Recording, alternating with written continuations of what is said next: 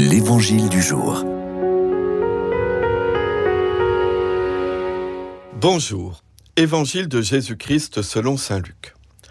En ce temps-là, l'ange Gabriel fut envoyé par Dieu dans une ville de Galilée appelée Nazareth à une jeune fille vierge accordée en mariage à un homme de la maison de David appelé Joseph. Et le nom de la jeune fille était Marie. L'ange entra chez elle et dit, Je te salue, comblée de grâce, le Seigneur est avec toi.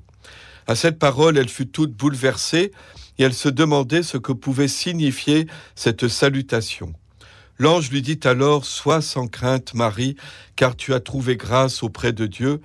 Voici que tu vas concevoir et enfanter un fils, tu lui donneras le nom de Jésus. Il sera grand, il sera appelé fils du Très-Haut. Le Seigneur Dieu lui donnera le trône de David son père. Il régnera pour toujours sur la maison de Jacob et son règne n'aura pas de fin. Marie dit à l'ange, Comment cela va-t-il se faire, puisque je ne connais pas d'homme?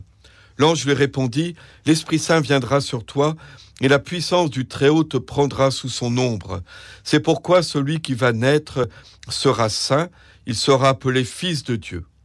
Or voici que dans sa vieillesse, Élisabeth ta parente a conçu elle aussi un fils, et en est à son sixième mois, alors qu'on l'appelait la femme stérile, car rien n'est impossible à Dieu.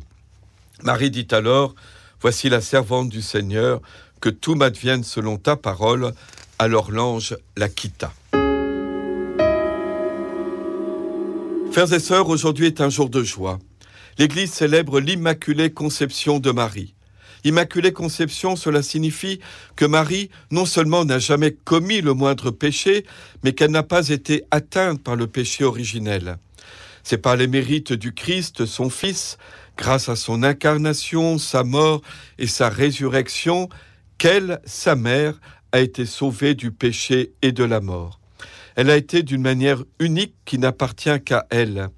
Mais rappelons-nous que nous sommes tous appelés à être, nous aussi, un jour, saints et immaculés, et à la rejoindre dans la gloire divine, à la seule condition que nous ne nous laissions pas entraîner ni enfermer dans le refus démoniaque de Dieu et de sa miséricorde.